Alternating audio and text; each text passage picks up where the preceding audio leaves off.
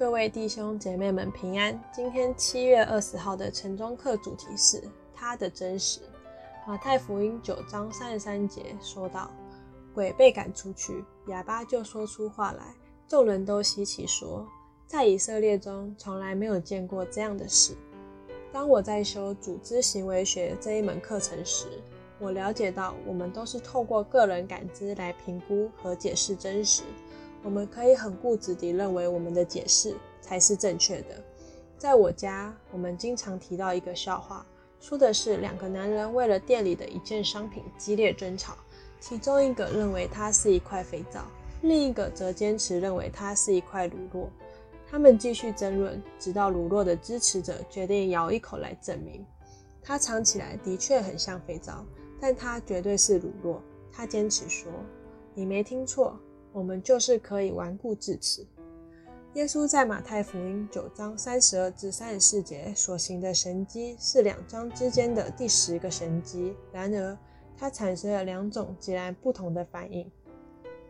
一个被邪灵附身而哑巴的人被带到耶稣面前，他就像在前一个神迹中瞎眼的得看见一样，聋哑的人能够听见并说出话来。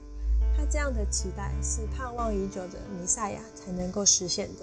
对赶鬼与医治这两个神迹的回应，从九章三十三节道出：鬼被赶出去，哑巴就说出话来，众人都稀奇说，在以色列中从来没有见过这样的事。第一个反应是兴奋和惊奇，如同那些在湖上见证了风暴被平息的人一样。还有一个关于耶稣在传道上的重要补充是，在以色列中从来没有见过这样的事。与此相反，敌对的法利赛人做出了令人震惊的回应。这个公开的攻击是在马太福音中最严厉的一次。他们声称他是靠着鬼王赶鬼。我们应该常常求上帝赐给我们属天的视角，即使在今天面对上帝。